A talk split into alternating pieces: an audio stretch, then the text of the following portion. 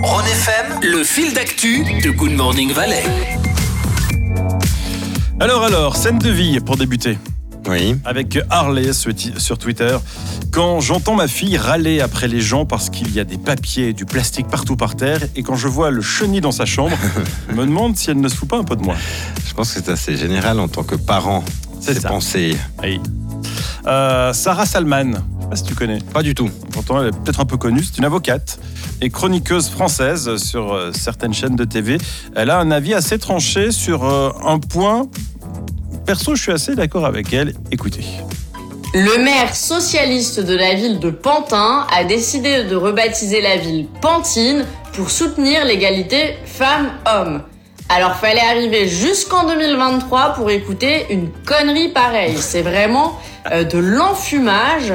Je vois pas en quoi une ville est genrée avec tout, ces, tout ce wokisme, l'écriture inclusive, le genre, enfin avec toutes ces conneries, on en arrive à des dérives pas possibles. Alors peut-être que c'est parce que le Parti socialiste est en ruine et qu'il faut absolument attirer l'attention dessus. C'est une hypothèse. En tout cas, je trouve que c'est vraiment une énorme bêtise. On a quand même beaucoup de choses plus importantes à gérer et ça ne va même pas soutenir la cause euh, des femmes. Enfin, dans ce cas-là, une ville comme Lyon, faudrait l'appeler Lyon. Enfin, ça- Vraiment, et on pourrait sortir pas mal d'exemples comme ça. Hein Hein Bah oui, gland, ça deviendrait glande. bah oui.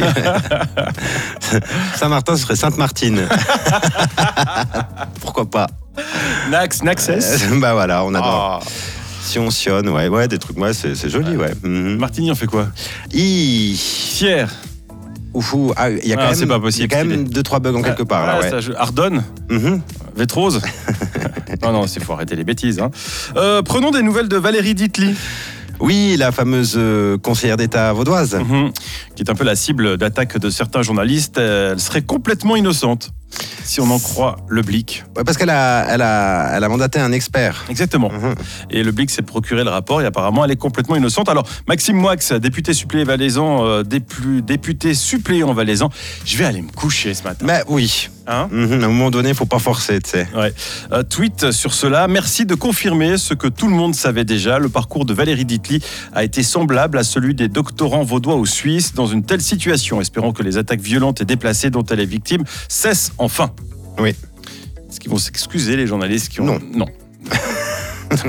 je, te- je pose la question, moi. Non, bah, Non, tu connais la réponse, on va Ah, la voilà. poser la question. Oh, ben voilà encore un gars qui pourrait être Fabrice Maillor. Ah. Il s'appelle Cédric sur TikTok.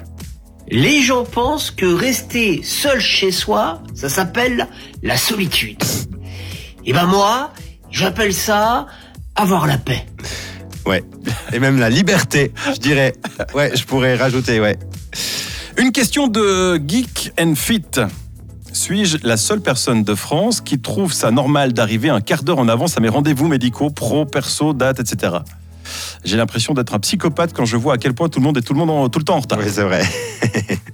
Ça peut arriver que l'on se trompe de numéro quand on veut envoyer un message à quelqu'un qui n'est pas dans son répertoire. Alors, tout dépend quel message, ça peut être problématique. Oui, effectivement. Et surtout si ça arrive euh, chez cet utilisateur de TikTok qui a reçu un message qui ne lui était pas destiné. Quelqu'un s'est trompé de numéro ce matin, il m'a envoyé un message. Bonjour patron, je suis souffrant, je peux pas venir au travail aujourd'hui. Et je lui ai donné deux semaines de congé. Ah, ça, c'est rigolo. Je crois que je serais capable de faire ça. Faisons un tour à Paris où ce n'est peut-être pas le bon moment pour y aller avec la grève des éboueurs. Les ordures s'accumulent et les rats prolifèrent à vitesse grand V. Charmante ville de Paris. Euh, Une grève que soutient Anne Hidalgo, bah, oui, oui. hein, quand même. Elle, Évidemment. elle a dit qu'elle était pour.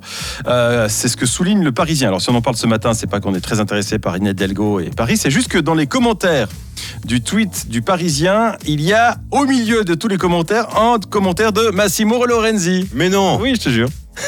je sais pas pourquoi je suis tombé là-dessus. Alors bon, euh, il précise, mes tweets n'engagent pas mon employeur. Ah. Ouais, voilà. Ça, Il y a beaucoup de journalistes qui écrivent ça. Mes tweets Oui. n'engagent que moi, machin. Enfin, c'est vrai. Oh, tellement. Bon, euh, ce tweet de Massimo Lorenzi, mince, il est assez drôle en plus. Ouais, Ah ouais ouais, il Vas-y, dit, voir. on dirait le plateau d'Anouna. Ah ouais, c'est- ouais. Aïe Commentaire du commentaire de Massimo, signé Valérie. Moi, je regarde Hanouna et ça me fait plutôt bien rire. Par contre, les programmes de la RTS me donnent envie de chialer, de m'ouvrir les veines. Ah ouais, ah là, ça, c'est Il parti. y a peut-être euh, il aurait peut-être mieux fait de rien dire, en fait. Peut-être. euh, le Massimo. C'était donc le feuilleton du jour. On va terminer sur une note positive avec euh, Pascal, qu'on adore. Oui. Ouais, salut gros, ça va Ouais, dis-moi, je me posais une question, heureusement qu'on n'est pas né en Espagne. Ben, on ne sait même pas parler espagnol.